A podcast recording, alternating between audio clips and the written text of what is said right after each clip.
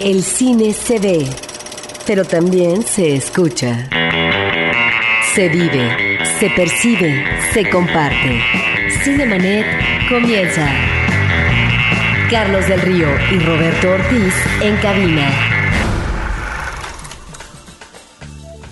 Los saludamos desde la cabina de Cinemanet y en esta ocasión y en ausencia de Carlos del Río, Roberto Ortiz los saluda y me da mucho gusto en presentarles a ustedes a Matías Meyer, director de la película Los Últimos Cristeros, una cinta parece ser coproducción entre México y los Países Bajos que está en exhibición comercial. Bienvenido Matías. Muchas gracias. Platícanos cómo es que surge este proyecto en un tema que tal vez ha sido difícil para la cinematografía mexicana, en tanto que entiendo que el documental, los reportajes tal vez televisivos han arrojado algunos productos. En el caso de la, del, cine de ficción, solamente encontramos algunos ejemplos en donde está efectivamente el tema de la guerra cristera en México. Un antecedente estaría en eh, los años 70, donde encontramos dos producciones interesantes.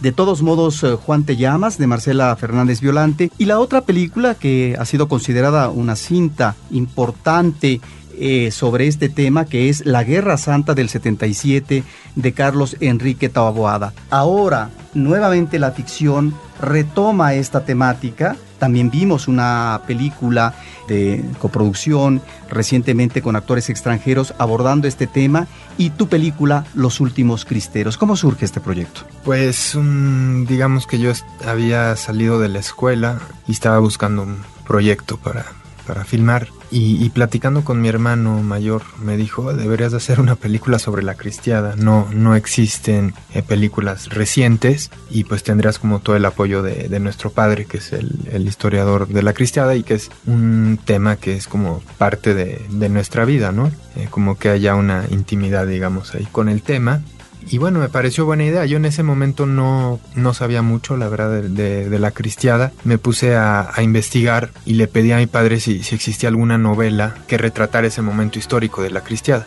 y inmediatamente me habló de la novela Rescoldo, Los Últimos Cristeros, que fue escrita por Antonio Estrada, un hijo de un coronel cristero de la Sierra de Durango. Me leí la novela e inmediatamente dije esto tiene que ser una, una película. Por lo que vemos en el aspecto argumental de tu cinta, pareciera que estamos ante un camino diferente al que vemos en la Guerra Santa de Taboada, que es eh, un final drástico, desalentador, ¿sí? Eh, de este regreso a casa por parte de muchos de estos combatientes de la guerra cristera a partir de la amnistía que establece el gobierno federal, pero que se encuentran ante una eh, sorpresa terrible. En tu caso estamos ante un grupo de cristeros que están en una especie de huida, de reencuentro con sus colegas en un campamento donde vemos familias, pero a final de cuentas pareciera que la moneda está echada y que el destino es el de la huida. ¿Es esta la idea de la película? Creo que la, los personajes están en constante movimiento durante la película. Es un, trayecto a través de, la sierra, de diferentes paisajes, diferentes alturas, porque estos son hombres desterrados, son, jefes cristeros que habían adquirido cierto poder en las zonas, eh, en sus pequeñas zonas, en los ranchos, en, las poblaciones, y el gobierno que ya había firmado los... Eh, los acuerdos de paz, los empieza a venadear, los empieza porque le dan le dan miedo que en algún momento estos hombres vuelvan a si hay algo que no les gusta, una decisión del gobierno, pueden juntar rápidamente a mucha gente y ser ahí una oposición son líderes armada, son líderes. Entonces, el gobierno empieza a, matarlos poco a poco sin que nadie se entere por abajo de la mesa o también se acercan a ellos y les dicen, ¿saben qué? Váyanse de, estas tierras, les vamos a dejar la, vida, pero se van a tener que ir a vivir a otro lado. Por ejemplo, a, a Florencio Estrada, que era Durango, le decían, vete para Nayarit, vete a una zona donde no tengas influencia. Y ellos que son hombres este, pues, rancheros, como muy corajudos, dicen, no, nosotros no vamos a huir como perros rabiosos, nosotros en todo caso este, nos vamos a defender y vamos a, morir este, defendiendo nuestra, nuestra tierra, ¿no? Y, no, y no vamos a huir de esa forma. Es una actitud vertical, es una entrega a una causa y es el convencimiento eh, por esta causa, porque si bien es cierto, no vamos obviamente a platicar el final, que hay un momento de reencuentro con la familia, de reencuentro con los compañeros eh, de lo que ha sido esta batalla y se da esta posibilidad del regreso efectivamente a casa, pero ellos continúan en esto que finalmente pareciera que en el plano de la escritura oficial está terminado y que a partir efectivamente del armisticio y el de poner las armas por parte de los cristeros, ellos regresarán tranquilamente y no ha pasado nada. Pero efectivamente está esta otra vertiente que de repente pareciera en este caminar constante, agitado, a través del día, a través de la noche, eh, estando el día lluvioso, estando el día claro, en un paisaje hermoso, pero que al mismo tiempo es agreste, porque hay eh, montañas eh, de piedra y al mismo tiempo un paisaje que si bien es imponente, a veces pareciera más adverso en cuanto encontramos pocos manchones de agua y están los nopales y está cierta parte, sino de aridez como la del desierto, pero sí un paisaje finalmente agreste. En eh, este camino constante que es eh, a donde encontramos eh, una de las apuestas narrativas de la película, pareciera a veces para el espectador que lo que queda en estos personajes es la soledad, esta soledad de grupo, pero la soledad individual que han asumido en tanto que finalmente saben cuál puede ser o cuál va a ser su destino. Muy bonitas palabras. Sí, lo de estoy de acuerdo con lo que dices de, de, la naturaleza, ¿no? Que al mismo tiempo es hermosa, pero al mismo tiempo es, es agresiva también. Y sí es como una especie de peregrinaje de estos hombres, ¿no? Ellos, a partir del libro y pues de, también de lo que es obvio, estos hombres han matado mucha gente, han, han perdido muchos amigos, eh, familiares, y cargan con una pesadumbre ahí de, de culpas, que también por eso como que yo los puse tan cargados a los hombres, ¿no? Para que les pesara todo esto. Y hacia, hacia el final está esta escena en el, en el baño, que los muestra finalmente ya, o sea, como que para mí es, ellos tienen como una lucha de si van a morir finalmente por sus ideales o si se van a ir con su familia, ¿no? Como la, seguir con la vida terrenal o irse ya a esta decisión de, de irse al cielo, ¿no? Y pues es eso, es como, la, como las dudas que, que tiene creo que cualquier revolucionario siempre está como entre sus ideales y, mantener su vida, mantener su familia también, ¿no? Sí, que esta escena que nos platicas es como tal vez la única encontramos un remanso a partir efectivamente de una especie de manantial donde ellos se bañan y pareciera, y aquí te preguntaría, si hay también eh, eh, una intencionalidad simbólica en algunas de tus imágenes, en este caso eh, cuando están en el manantial o cuando es tocado por una bala en la parte derecha de la frente del más joven del grupo, y que en un primer momento el hombre sobrevive, pero cuando se levanta los compañeros se hincan, como si estuviéramos eh, viendo a un hombre que está eh, resucitando. ¿Hay esta intencionalidad en algunas de tus imágenes? Sí, creo que en un plano general yo quise que el camino de estos cristeros fuera parecido al camino de Cristo también. Por algo se llaman cristeros, porque querían imitar eh, la vida de Cristo.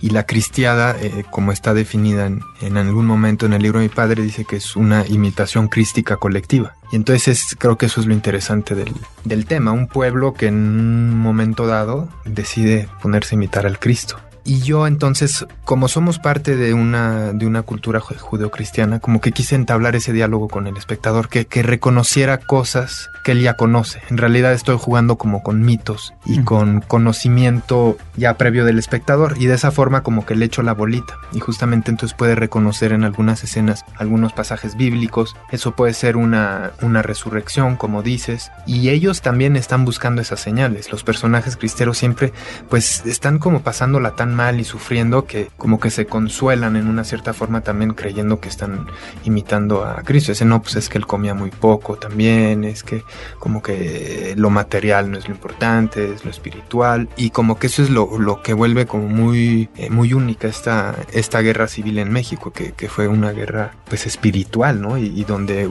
mucha gente entró en esta especie de, de trance este, de, de, querer imitar a, a Cristo, ¿no? Y que en el caso de este grupo, que lo vemos constantemente caminando a través del paisaje, el paisaje inmenso, hay más de uno de sus integrantes, no que dude, pero que plantean esta posibilidad de regreso a casa, pero pareciera que finalmente se tiene que seguir al líder espiritual y que es este líder encarnado en el coronel Florencio, en donde es la guía y que ahí no hay de otra, hay que seguirla porque finalmente es la guía que nos llevará a algún lugar, a alguna meta, etcétera.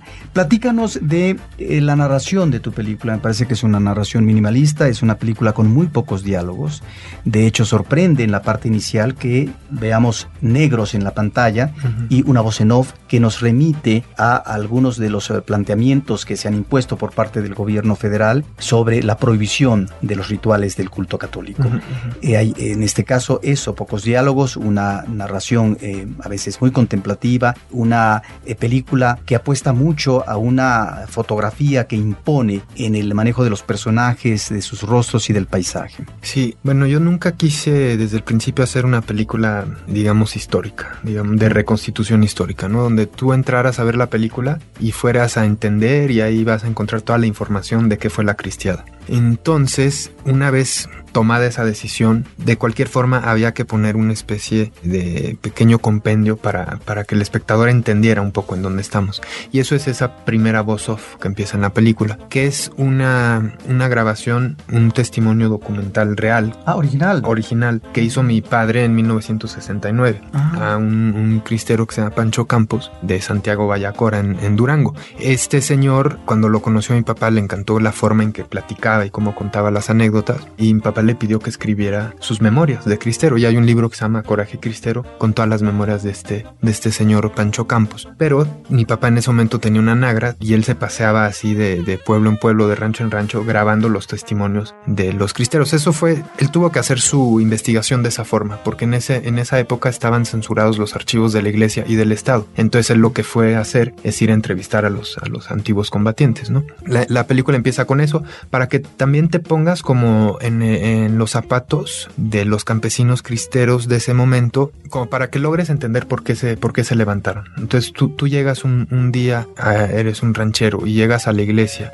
para el culto del domingo y ves que está cerrado y dice ya no se va a poder ser católico, básicamente ya no vas a poder este, bautizar a tus hijos, no vas a poder llevar una medallita, no vas a poder tocar las campanas. Y entonces la gente en ese, en ese momento, digo hoy también, pero era muy muy importante el, el rol del sacerdote en las comunidades, él era como el doctor del alma, del, del espíritu y luego estaba el doctor, el médico de, del cuerpo, ¿no? Pero también era como un momento de, de reunión social muy importante y bueno, parte de la cultura entonces que la idea era un poco que el espectador se, se, identificara con lo que estos campesinos vieron en ese momento de, bueno, a partir de tal fecha ya no vas a poder seguir eh, con tu religión, con tus creencias. Y ellos reaccionaron de forma muy, pues, violenta. En un momento hubo seis meses de, de manifestaciones pacíficas, pero hasta que se desbordó y se, y se volvió una guerra. Entonces es, ese, esa, esa primera voz off de la que hablas era como para un poco poner en contexto y luego después de eso ya hay como casi nula información, ¿no? Yo me quería alejar de todo lo que fuera explicativo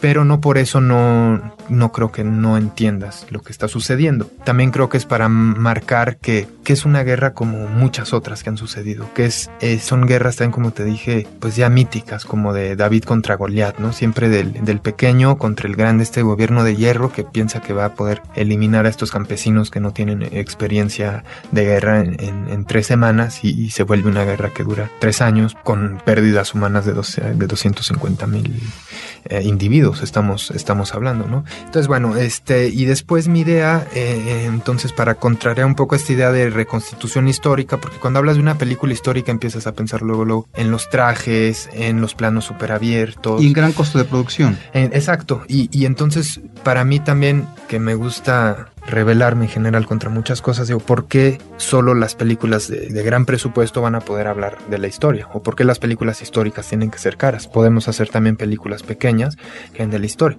Y tampoco creo que cuando hablas de un tema haya que enfrentarlo de frente, sino que en cierta forma es como parte del contexto, ¿no? Le tienes que dar la vuelta porque si no se vuelve muy didáctico también. Y la idea es que sea una experiencia para mí cinematográfica, poética, ¿no? Por eso cuando hablas de símbolos en la construcción narrativa, creo que sí está la película llena de, llena de símbolos que no son de una, una sola lectura, dependerá también de, de, la cultura de cada uno de los espectadores. Por ejemplo, ahora la, la, la, enseñé en Nueva York y llega una persona del público y me dice, es que tus personajes al final de cuentas son como santos. Y luego me doy la vuelta y llega otra persona y me dice, no, tus personajes son unos fanáticos, son como los de Al Qaeda. Entonces yo intento no juzgar a los personajes en la película, intento que el espectador sea el juez, yo como que decido poner las cosas ahí. Entonces un poco mi idea era como si yo hiciera un viaje en el tiempo con mi cámara, pudiera estar con ese grupo de cristeros que están ahí en la sierra, eh, en, las últimas, en los últimos días, en la situación más trágica también, ya sin el apoyo de, este, de la inteligencia o,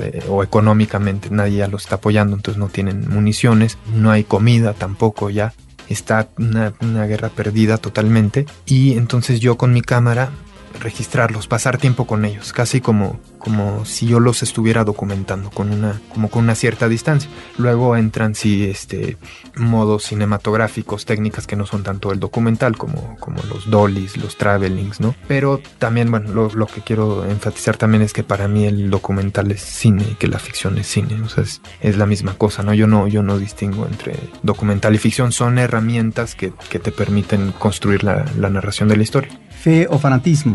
Dices eh, a propósito de la reacción del público que finalmente ve una película y ubica, de acuerdo a su experiencia uh -huh. en el cine, lo que ve en estos personajes. Creo que como espectadores lo que sí podemos ver, no solamente esta cuestión si estamos ante el fanatismo o ante esta fe cristiana, es el lado humano de estos personajes. Eh, me parece que ahí es donde, en esta soledad de grupo, en este periplo físico, donde están ellos y nada más. Lo otro es la inmensidad del paisaje y ante esta precariedad de la sobrevivencia, en ese camino día a día, creo que aunque haya pocos diálogos, lo que sí estamos escudriñando es esa especie sino de alma, de sentimiento de los personajes y se vuelven finalmente unos personajes identificables en el lado humano. Por eso me gustaría que nos platicaras ahora cómo es que tú decides elegir ese elenco actoral y cómo vas a manejar tu técnica con ellos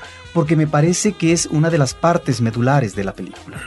También desde el principio, eh, las decisiones este, claras y fuertes era que iba a trabajar con, que quería trabajar con actores no profesionales, con campesinos, eh, con la búsqueda de un poco de la, de la esencia de estos, de estos, eh, como creo que hay tanto desconocimiento acerca de la cristiada, una de las, de las cosas que yo sí que quería que quedaran claras es que la gran mayoría de los cristeros eran campesinos, que se habían levantado de una, de una forma espontánea, ¿no? que no habían sido manipulados por la iglesia, sino que ellos simplemente eh, habían decidido defender su fe. Y entonces yo pensé en actores campesinos de verdad para para que quedara claro eso, casi a un nivel como una preocupación antropológica, ¿no? También de, de búsqueda de, de, realismo ahí en ese, en ese sentido. Y bueno, no es, no es nada nuevo en el cine que, que, que se utilicen actores no profesionales que jueguen un poco su, su, propio rol. Yo buscaba rostros diferentes, también creo que parte del nuevo cine mexicano que, que vemos este, de hace 10, 12 años para acá, busca también esos rostros, ese tipo de rostros que den una representación más real de, de lo que es la la población mexicana, ¿no? Durante muchos años creo que los actores, y, y, es lo que vemos también en los espectaculares, en las publicidades, en las telenovelas, o sea, como que los mexicanos este, parecen todos güeritos de, de telenovelas, ¿no?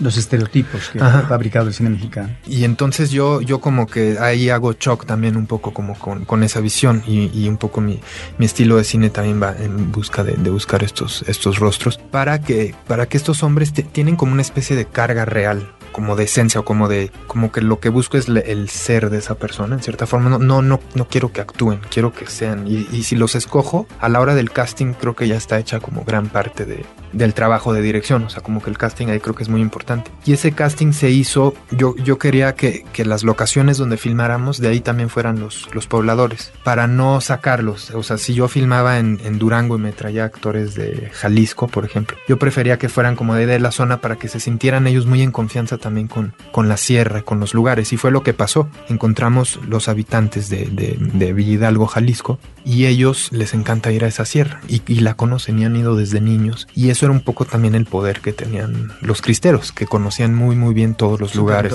su territorio, y sabían que con tal tipo de caballo mejor no entres por tal camino porque está demasiado angosto, sabían en dónde te puedes apostar para, para darle ahí, matarile a los federales, y saben que pueden arrancar una raíz, qué tipo de raíz se puede comer, y por eso también sobreviven en esa sierra, porque conocen toda la vegetación, saben cómo cazar los animales. Entonces lo, el casting, este, pues ya con esta idea, yo en el guion estaban descritos un poco los personajes físicamente, y, pues, pues ahí me puse a, buscar con la ayuda de un señor, un guía de ahí de, de Villalgo, Jalisco, que, que él nos enseñó todas las locaciones y nos contaba también este, lo que había pasado ahí, porque son acristeras, las, las, las cuevas y eso que salen en las películas también fueron este, utilizadas por los cristeros y por, y por los federales. hay como toda una, una preocupación que yo tenía como de autenticidad, ¿no? Todos los sentidos del vestuario, del, del casting, de las locaciones. Tan así que en algún momento yo empecé a visualizar la película como una invocación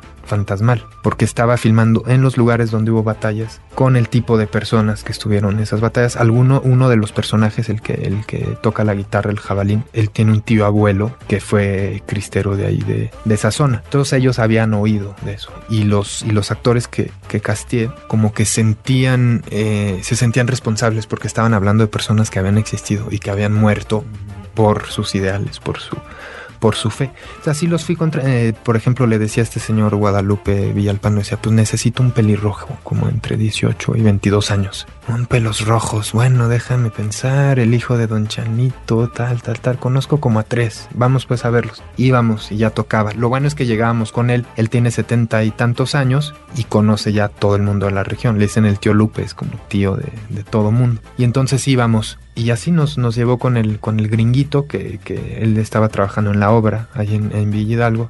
Lo vimos y fue luego, luego de wow, este, él es perfecto y le platicamos y como que se chiveó, como que no, a mí esas cosas como que no me interesan, la verdad.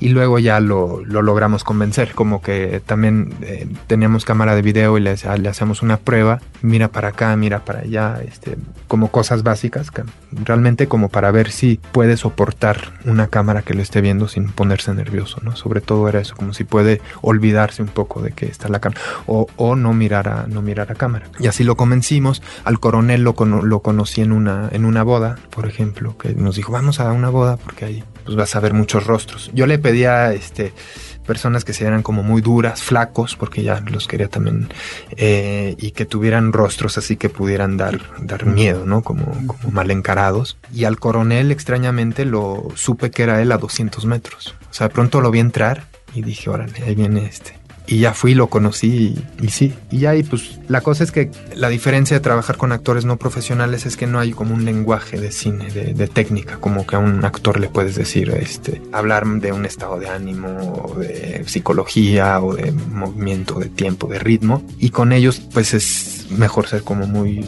muy específico con acciones simplemente, ¿no? Y también fue como una cosa de ganarme su confianza, como de, de yo estar ahí en, en, el pueblo, pasé mucho tiempo con ellos, de ir a conocer sus familias, eh, ya sabes, te invitan a comer el pozole, entonces vas, te echas ahí tu cervecita, sacan la guitarra, empiezas ahí a, a intimar con la gente y así fueron saliendo, casi como que eran, ah, pues mi compadre puede funcionar y también yo buscaba que si fueran, si era un grupo que ya se conocía, también podía, podía funcionar, ¿no? ¿Pero cuánto te llevó de tiempo este llegar a una región específica, este ubicar a la gente, relacionarte con la gente para establecer vínculos sociales, de una respuesta gratificante para ti y finalmente esta selección de los actores? Pues mira, lo que más trabajo costó fue encontrar la locación. Eso me tomó como un año y medio, pero no es que fuera viajando por el país a cada sino que a veces, una vez cada tres meses, de pronto fuimos a Durango, fuimos a Zacatecas, este, fuimos a Jalisco y yo caí en ese lugar en Villidalgo, Jalisco de pura chiripa porque me metí al, al, Google Earth, este, este programa que te permite ver la Tierra desde, desde el cielo, como uh -huh. con mirada satelital. Y lo que pasa es que la gente también pone fotografías. Entonces yo tenía como zonas, no quería que fuera muy lejos de la Ciudad de México, donde está concentrado todo el,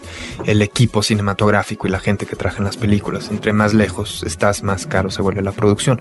Y esto es a 45 minutos de Aguascalientes, entonces eso está 5 o 6 horas de coche de la Ciudad de México, se, se hace bastante bien. Y entonces yo vi en Google Earth de pronto esta sierra que se llama Sierra de Laurel y fotografías que había puesto un, arquitecto de la región. A partir de ahí yo le clico a las fotografías y encuentro el paisaje. También el paisaje que yo buscaba era el que se pareciera a las fotografías de archivo de, que vi de la, de la cristiada, ¿no? Eh, de la zona de Durango, que son pues peñascos. Y, y entonces le escribí a, este, a través de, internet y le dije, oye, ¿tú crees que en esta zona puedo encontrar a este tipo de personajes y que salgan para una película de tu hijo? Me dijo, tú vente aquí, este, yo te ayudo. Y, y él fue el que me presentó al, al guía, este que, que nos ayudó luego a buscar a los actores. Ya la verdad que lo del casting fue bastante rápido. Yo creo que fueron como 6, 7 semanas de irlos viendo. Y después de eso, eh, yo creo que ya tenía yo todos los actores a finales de julio y empecé a filmar en principios de noviembre. Entonces tomó como cinco meses.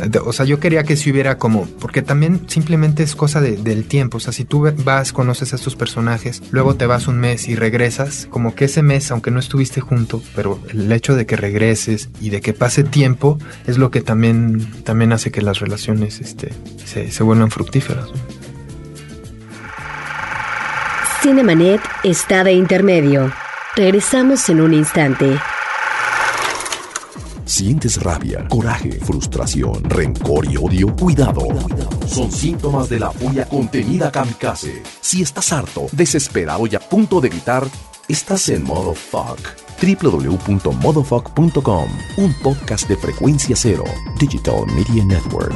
Ahora, diseñar y hospedar su página web será cosa de niños. En tan solo cinco pasos, hágalo usted mismo sin ser un experto en Internet.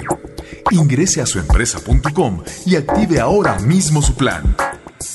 Suempresa.com, líder de web hosting en México. En la historia, un viaje a través de los diferentes personajes, momentos y lugares que han marcado el rumbo de este mundo.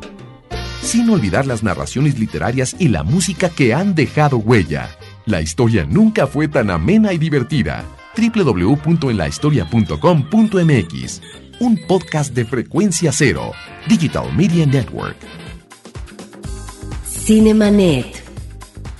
La fotografía. Me parece que hay una apuesta fotográfica eh, muy importante y que algunas escenas uh, sobresalen. Desde que inicia, después de, de esta voz en off con negros en la pantalla, encontramos una cámara que se levanta, una cámara que va desde el suelo en vertical y que va dejando de lado lo que es uh, la presencia de pasto y se levanta a tal grado que encontramos ya un paisaje como si fuera una toma general y del lado izquierdo y lado derecho de la cámara surgen hombres que van corriendo. Ahí está la primera presencia, el primer indicio de este grupo de cristeros. En eh, otro momento vemos cómo a partir de la luz que emana de una fogata en la noche, donde se están guareciendo los integrantes de este grupo, esta luz eh, que emana de la fogata ilumina los rostros de estos hombres curtidos, pero al mismo tiempo vemos una escena hermosísima en el interior de una cueva durante una noche eh, con una lluvia eh, muy fuerte y así por el estilo toda una serie de escenas o aquella especie de plano secuencia donde eh, van caminando hacia la cámara desde lejos los personajes se van acercando está el paisaje enorme y la cámara lo sigue a ellos en esa ruta en ese continuo caminar sí y finalmente se pierden. Platícanos de este trabajo fotográfico porque me parece que es eh, una de las cosas uh, importantes y además a destacar de esta película. Uh -huh. Pues bueno, la fotografía es de Gerardo Barroso Alcalá, con el que ya he colaborado en, en, mis cortometrajes y todos mis largometrajes. En algún momento nuestro sueño era hacer la película en 35 milímetros por el, uh -huh. por el aspecto pictórico que le podía dar y como una película de época sentíamos que que era más este que la estética o sea si lo hubiéramos filmado en digital tal vez se hubiera visto uno más contemporáneo. Y, y como que filmar en formato cinematográfico como que una atemporalidad. Y, y, también creo que el cine tiene esta cosa todavía como de magia de, de, alquimia que en esta película creo que funcionaba bien porque estamos hablando de, de fe estamos hablando de, de, algo invisible pero que eh, sin embargo en lo que en lo que creemos no por una parte pues sí los paisajes ya como como los escoges ya tienen como como cierta fortaleza Eh, luego nosotros vimos mucho también cuadros religiosos, de etapas también de, de, la vida de Cristo. Y ahí me di cuenta que siempre estaban, las composiciones eran como de un plano general. No, o sea, veías como el personaje, por ejemplo, en un milagro y veías todo alrededor. Entonces ahí fue como una idea mía también de hacer como cuadros también bíblicos, en cierta forma, donde se, se fuera a poder ver toda la escena, ¿no? Entonces ahí hay como una decisión a la hora de, de, escoger las tomas entre estos planos abiertos que te permiten ver toda la escena, que también me gusta esta idea de que el espectador pueda estar paseando su ojo por, por el cuadro y que no sea el montaje y el recorte en plano, campo contra campo, como un lenguaje un poco más clásico, que siempre guía más al ojo del espectador. Aquí hay como una, una, libertad para tú con tu, con tu sensibilidad y tu cultura de espectador puedas ir y ver, y ver lo, que más te, lo que más te interesa. Los movimientos dolis, esta, esta pluma que, que hablas al inicio, de pronto a, veces están como ya desde la escritura del guion. O sea, como que yo sabía que quería que la película empezara así. ¿Por qué, por qué sube la cámara así? Para mí esa es como mi, mi interpretación es eh, porque para mí toda la película en cierta forma es un ascenso espiritual de estos hombres. Y por eso al principio una cámara la primera secuencia que siempre es muy importante porque te está revelando un poco toda la película eh, mostrar la cámara en ascenso era mostrar que estos hombres durante la película van a van a hacer un peregrinaje en ascenso para finalmente encontrar como la, la pureza espiritual que están que están buscando no vienen te digo como que son a veces son instintivas a veces lo decides ahí mismo en el set ¿no? Pero también la cámara en movimiento era como una idea como de, acompañamiento, como que alguien los está viendo, un poco el, ojo de Dios en cierta forma, como que los está contemplando y hay una idea también de la naturaleza que los observa, porque hay una frase eh, también que leí por ahí en eh, la búsqueda sobre los cristeros que decía, es que nosotros no teníamos ningún, ningún tipo de espectador que estuviera viendo nuestro sacrificio, los únicos espectadores o testigos eran las montañas, los ríos, los árboles. ¿no? Y en ese sentido la idea del descanso en la noche en una cueva ante una lluvia imponente donde la cámara se va moviendo de derecha a izquierda y vamos viendo a cada uno de los personajes, ¿no? En ese momento único, privilegiado de descanso, porque finalmente son personajes que están en la fatiga constante por este esfuerzo físico del día a día. Sí, sí, sí. Y la escena que hablas, el, el, traveling lateral de ellos vienen caminando y se va, va viendo unas disolvencias. Que es hermosa esa escena. Esa, por ejemplo, este, yo me inspiré de, de una película que se llama Tiempo, Time, de un director holandés que se llama Johan van der Keuken, que es más de, documental, pero bueno, también él, él este, maneja mucho el, híbrido y, mezcla, mezcla los dos. Eh, él es un director que, que, murió en 2001 y en esa película él hacía un mismo traveling de un mismo, mismos objetos, pero con diferentes lentes. Entonces empezaba con un lente abierto, un gran angular, y se iba cerrando cada vez más. Entonces tú en la pantalla ves el mismo movimiento, pero siempre más, más reducido. Entonces te das cuenta cómo cambia el tiempo según el tipo de lente que, tú estés usando y cómo el tiempo finalmente es algo muy subjetivo también. Entonces yo ahí repetí el mismo movimiento del traveling lateral con los actores caminando hacia cámara y le fui cambiando los lentes este, de gran angular hasta un lente zoom. Y así como que vienen de, distintos momentos. Lo de la, el traveling que dices de, de la cueva, cuando yo llegué al rodaje, instalamos el dolly, yo pensaba hacer un plano que fuera perpendicular, que los fueras viendo perpendicular a la pared, digamos, que fueras en, en, paralelo. Y ya ahí cuando hice el, eh, el movimiento, de pronto paneé la cámara y dije, no, pues está mucho mejor hacerlo así como, como en diagonal, así mantienes toda la profundidad de campo de, de la cueva y aprovechas la locación y siempre la profundidad es como, es como mejor, ¿no? En, en el cine, porque te da más, más realismo y, y, eso, por ejemplo, pues ahí lo decidí. Entonces puede suceder desde el guion, puede ser algo que ya tienes pensado después cuando haces tu, tu puesta en, en cámara. Eh, yo no tenía un, un, storyboard para la película. Iba decidiendo si había tomas donde sabía que quería un dolly. ¿Y eso por qué? Porque lo determinaba el paisaje, estos exteriores en donde finalmente te podía cambiar la jugada en cuanto al manejo, a la ubicación de tu cámara y demás. Sí, había momentos donde era imposible llegar con Dolly, por ejemplo. Entonces ahí pues lo, lo, lo, resuelves este, con cámara fija, ¿no?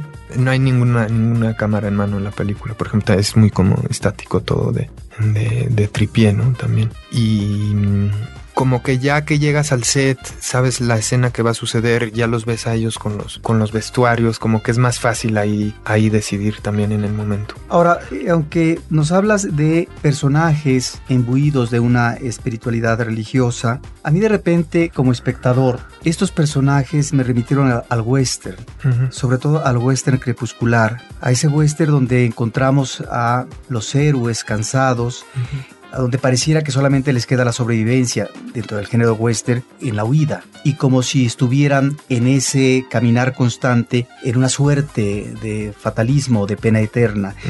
Dime si de alguna manera existe una inspiración de este tipo o simplemente eh, fue mi consideración del género western. No, totalmente, totalmente es este es un western y si volvimos a ver películas de Sam Peckinpah y algunas de John Ford, porque es el, es el paisaje, este, también dentro de estas decisiones que hice al principio, cuando empecé a desarrollar el proyecto, estuvo el de que todo sucediera en la naturaleza. En cierta forma porque ahí es donde se refugiaban los guerrilleros. Por otro lado porque la naturaleza también creo que muchas veces puede representar la divinidad o la, como que la unidad, la, la vida, ¿no? Y por otro lado porque también a nivel producción me convenía. O sea, yo no me quería poner a recrear este, calles eh, en los años 1930, ¿no? En, en los pueblos. Entonces también es como todo un equilibrio a veces entre lo que puedes hacer, lo que quieres hacer. Este, creo que tienes que, estar ahí malabareando constantemente. Y a mí no me gusta complicarme mucho las cosas en cine, porque ya es suficientemente complicado. Entonces prefiero escribir un guion con un presupuesto que sí realísticamente lo voy a poder levantar y no escribir una película que nunca voy a, a poder este, levantar, ¿no?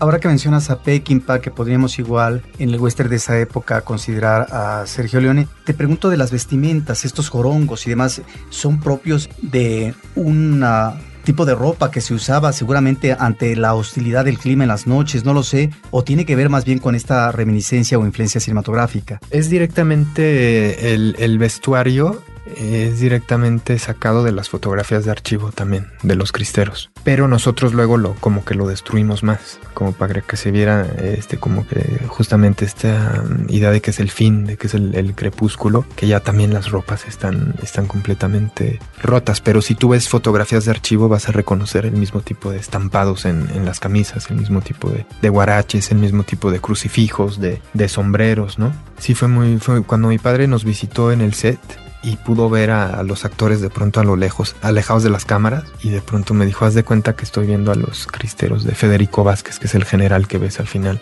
este, aquí.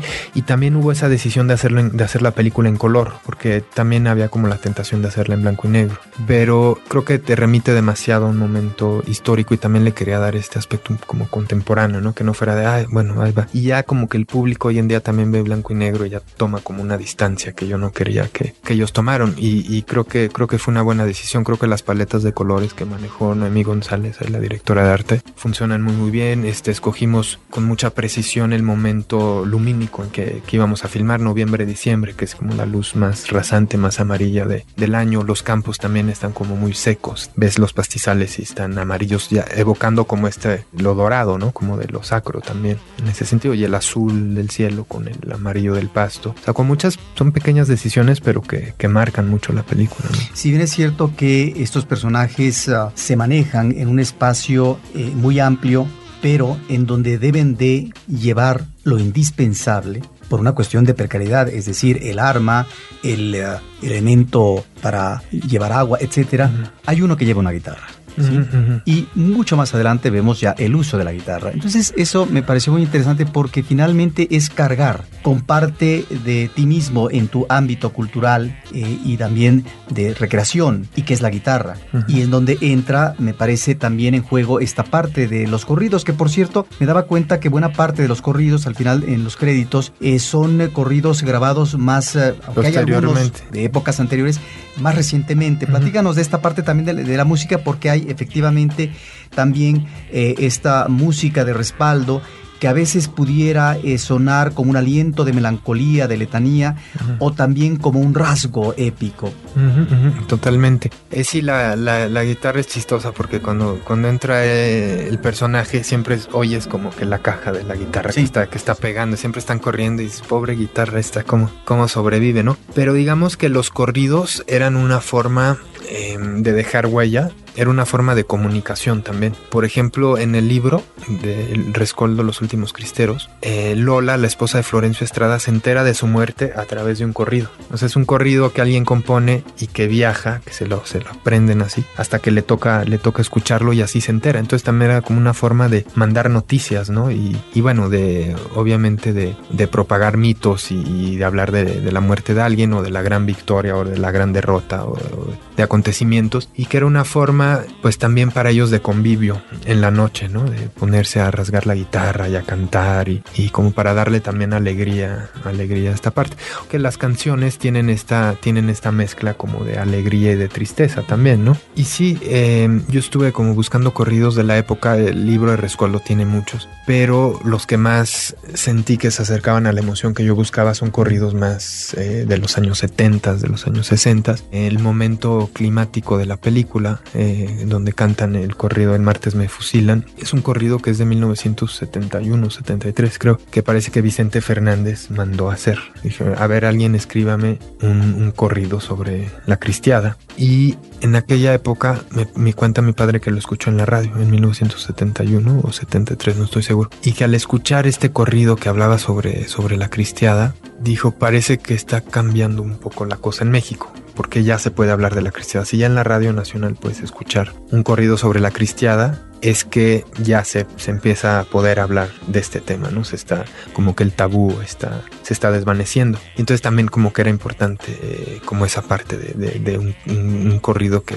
permitió como que abrir un poco el, tema. Y entonces dije, bueno, no me importa que, sea un corrido que no corresponde a la época, si la emoción funciona, ¿no? Eh, y luego hay, hay otro que canta el coronel solito. Ese es también, ese yo, yo se lo oí a ellos. De hecho, yo, ellos agarran la guitarra y sacaban mil y un canciones y, y, y, me encantan. También la de Desde que Dios amanece que, que, se lee hacia, hacia el final. También yo se los oí a ellos y decía ah, esto está buenísimo para la película no ellos, de, de, ellos aprendí también, también mucho en ese, en ese sentido. Y después de eso para, para apoyar estos, estos corridos hicimos una, una música compuesta también por, por Galo Durán. Y, y, creo que es lo que dijiste. Por un lado le da este tono como épico eh, las trompetas como le, le dan como, como que los hace más grandes grandes en cierta forma. Y escogimos la trompeta y el trombón porque la trompeta porque es un instrumento también militar. Al principio oyes como una trompetita que lo está persiguiendo. Cuando ves los federales a lo lejos que están en sus caballitos, se oye también la trompeta. Entonces es un, un elemento como de comunicación que usan, que usan los militares y al mismo tiempo es un instrumento de aire como muy, de muy solitario también, ¿no? Uh -huh. Con una especie de eco. También lo grabamos así como pusimos los micrófonos como muy lejos en una escalera para que tuvieran una especie de resonancia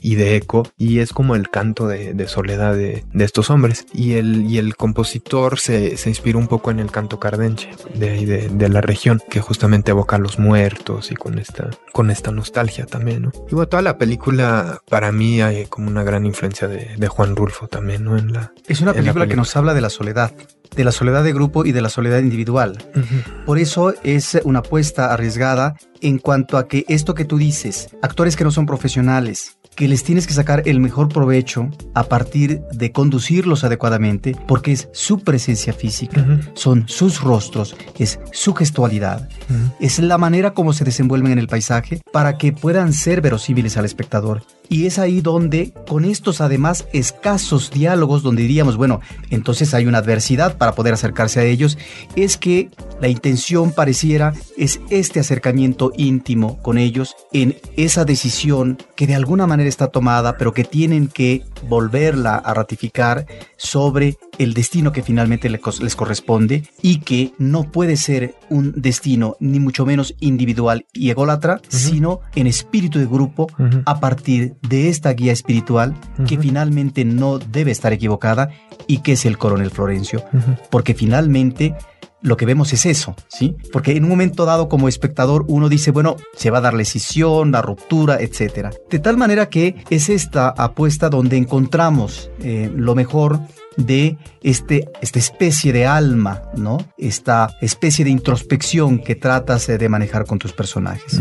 Es que creo que nuestro lado, nuestra conciencia o nuestro lado espiritual sí es único. O sea, tenemos cada uno de nosotros una voz off adentro de la cabeza, este, que es la conciencia y que es lo que nos hace seres humanos y que es lo que nos hace decidir lo que está bien o lo que está mal o, enterrar que lo que está mal no importa y vamos a seguir adelante. En eso sí el ser humano es, es, este, es un solitario, porque nadie tiene ese acceso a nuestra propia introspección, ¿no? Entonces por ahí va un poco, un poco mi búsqueda y me gusta lo otro que dices también de el equipo, ¿no? Este, son varias soledades, pero que, que no van por un interés, eh, un interés solitario, este, sino que van por un interés común. Y pues ahí está como que las utopías de la conciencia humana, que, que, pudiera cambiar nuestra, nuestra naturaleza animal de simplemente este, eh, que gane el más fuerte, ¿no? Sino que, que tengamos como ese poder. Creo que ahí es donde eh, se puede marcar la diferencia entre la naturaleza y el ser humano, aunque el ser humano es la naturaleza también,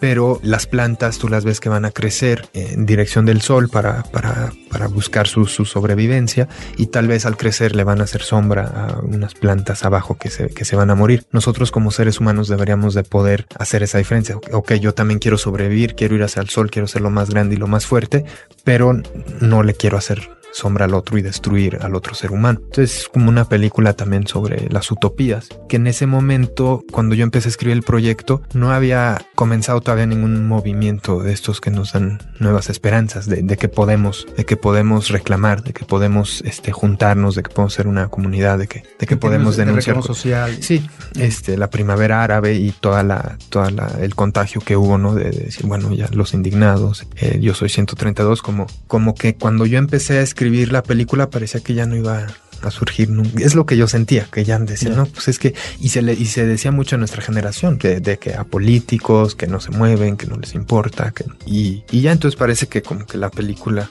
estaba, está como que buscando eso, como que, que los, si, si dejamos de creer en nuestros ideales, si dejamos de creer en la posibilidad de cambiar el mundo, pues ahora sí que todo se va al carajo, ¿no? Matías Meyer, esta película, ¿con cuántas copias sale? ¿En qué circuitos va a estar? Para poder informar debidamente a nuestros podescuchas. Viernes 21 de septiembre estrenamos en la Ciudad de México 10 o 12 copias. Los cines, pues son los, este, los de eh, circuito comercial, pero esas salas donde ponen más películas de arte, como pueden ser Cinemex Insurgente, Cinepolis Diana. La película este, se va a proyectar en 35 milímetros, la, la mayoría. Es como una gran oportunidad de verla en, en pantalla pantalla grande, como decías él. Es un western y verlo en una pantalla grande, proyectado en, en, celuloide que está a punto de desaparecer también, como que también fue por eso que luchamos tanto por hacerlo en 35, porque decíamos esto está desapareciendo. Ya no, va a haber películas en 35. Ya no va a haber. Y, próximamente. Y es, y, y, para mí sigue siendo muy superior el, el 35, también me gustan más las proyectores, las proyecciones en 35 milímetros. Sí tiene sus ventajas el, el DCP también, este, este nuevo formato digital, pero bueno, este creo que la experiencia experiencia es otra si tú te metes a ver la, la, película en la, en la sala de cine, ves esos paisajes, ves esos rostros, entras en ritmo de la película, escuchas el, el, sonido. Es una película como muy, muy cuidada en todos sus diferentes departamentos, ¿no? El sonido directo es, es impecable también. Tú puedes oír los, los, los acentos, por ejemplo, de, con los que hablan los, los personajes también. O por ejemplo, el sonido ambiental, porque es una película donde uno se atiene en la parte sonora al sonido ambiental por la escasez de diálogos. Esta película también estuvo ya en eh, algunos festivales. ¿Cómo le ha ido? Muy, muy bien. Este, estrenamos hace un año, eh, justamente fue el 11 de septiembre eh, en Toronto, en el Festival de Toronto. Ahí fue el estreno mundial de la película. Y de ahí en adelante hemos estado como en 35, 40 festivales. Yo todo este año he estado viajando bastante con la película. Hemos estado en Argentina, hemos estado en, en Polonia, en Holanda. Este, vamos a ir a, a Trinidad y Tobago. Todavía la película sigue como en festivales Hemos ganado seis premios. Tuvimos el premio Signis eh, de la comunicación católica en, eh, en, La Habana. En el FICUNAM, el Festival de Cine Lunam, tuvimos mejor película mexicana. Eso fue en febrero de 2012. En el Festival de la Riviera Maya también mejor película mexicana. Y en el Festival de Toulouse, que es una competencia en, en Francia de, de, puro cine latinoamericano. Ahí también ganamos este mejor película. En Cape Town, en, en África del Sur, mejor fotografía y en Brasil también este, tuvimos un premio, entonces nos ha ido, nos ha ido muy bien en, festivales y creo que la película está haciendo cada vez más ruido. Esta otra que salió de Cristiada creo que nos ayudó también a hacer, eh, a poner como el tema sobre la mesa. Es, es la visión hollywoodense. Es la versión, sí, sí, sí, totalmente. Este, Aunque haya personajes reales eh, en los cuales se inspiró esta película. Sí, sí, sí, pero hay cosas como muy raras. Eh, por ejemplo, don Plutarco Elias Calles este, sale con, con Piochita cuando es clarísimo que tenía su bigotito así, este, medio fascista, ¿no? Este, bueno, de la época era la, la moda de, de la época y era un hombre grandote y aquí es como un chiquito, como que, sí, como que es, es una película que, como que, busca. una apología, ¿no?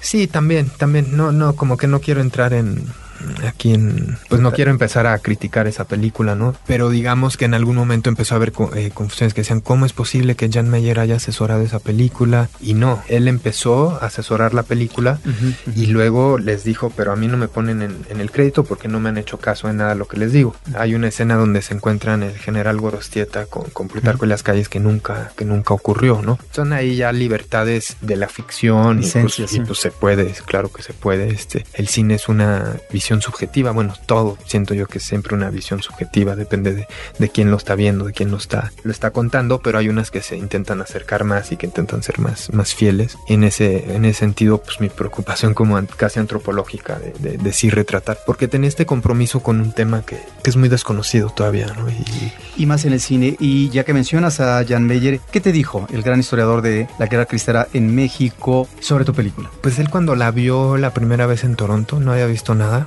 Sé que en la escena donde cantan el, martes me fusilan, dijo, me agarró completamente por sorpresa y ahí estaba yo llorando en la, en la proyección. Dice que tenía las lágrimas y que ni se dio cuenta cuando, cuando sucedió.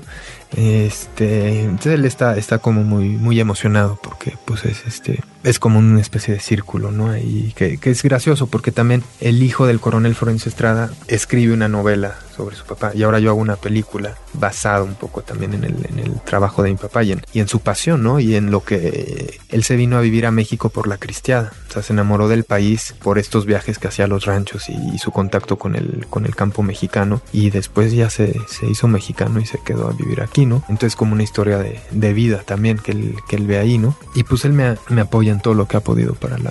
Finalmente, Matías Meyer, ¿cómo invitarías al público? ¿Por qué tiene que ir a ver eh, esta película Los Últimos Cristeros? porque es una gran película que no se pueden perder. Creo que es una película que ha hecho bastante ruido. Mucha gente pues me ha hecho como muy buenos comentarios, han salido muy buenas críticas, ha tenido premios y creo que es una película hecha con mucho rigor, con mucho trabajo, con mucha emoción también. Y creo que les va a cambiar también el, el de las, de las películas que se pueden ver todos los, todos los días en el cine. Creo que es una, una propuesta que es muy respetuosa al espectador, que toma al espectador como un ser inteligente, como un individuo, donde no todo mundo va, va a vivir la película de la misma forma, sino que cada quien la va, la va a vivir de forma diferente, porque la película te deja mucho espacio a ti como, como espectador y dentro de este ritmo alocado en el que vivimos, yo siento que va a ser un momento como de, de encuentro íntimo del espectador consigo mismo. Es como también yo busco darle un espacio este, de, reflexión ahí, de no forzosamente reflexión, pero de sensorialidad, de, contacto con sus sentidos, ¿no? con el sonido, con, con, la imagen, con la fotografía, con la, con la naturaleza. Y eso, que, y creo que a partir de eso, pues ellos, ellos van, a, van a poder juzgar lo que, lo que piensan de la película, ¿no? Pero sobre todo creo que mucha gente lo ha dicho, son, la película son como cuadros este, de pintura, ¿no? Es como una, una composición muy bella en ese sentido y que pues les puede, yo creo que les puede gustar mucho. Matías Meyer, muchísimas gracias. Estuvimos platicando contigo sobre eh, la película Los Últimos Cristeros.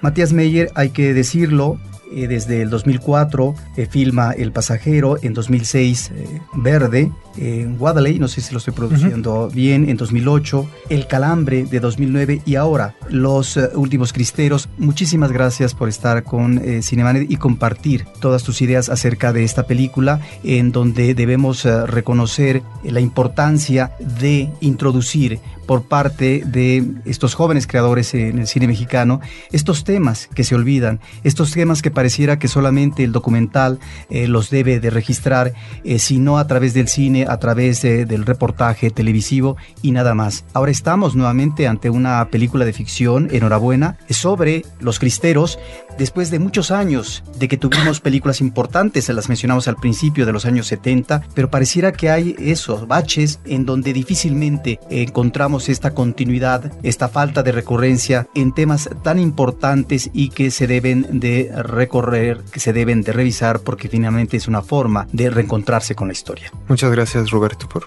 por haberme invitado y por tus interpretaciones, tu, lectura de la película. Pues a, nuestro público les agradecemos mucho y les recordamos que eh, nos pueden encontrar en cualquier momento en cinemanet.com.mx, eh, pero también a las personas que eh, nos acompañan a través de las redes sociales, recordamos que en Facebook estamos en facebook.com diagonal cinemanet, en el caso de Twitter estamos en twitter.com diagonal cinemanet, de tal manera que en cualquier momento nos pueden encontrar para platicar en Cinemanet de cine, de cine y más cine. Muchas gracias. Cinemanet termina por hoy. Más cine en Cinemanet. Frecuencia Cero, Digital Media Network, www.frecuenciacero.com.mx, pioneros del podcast en México.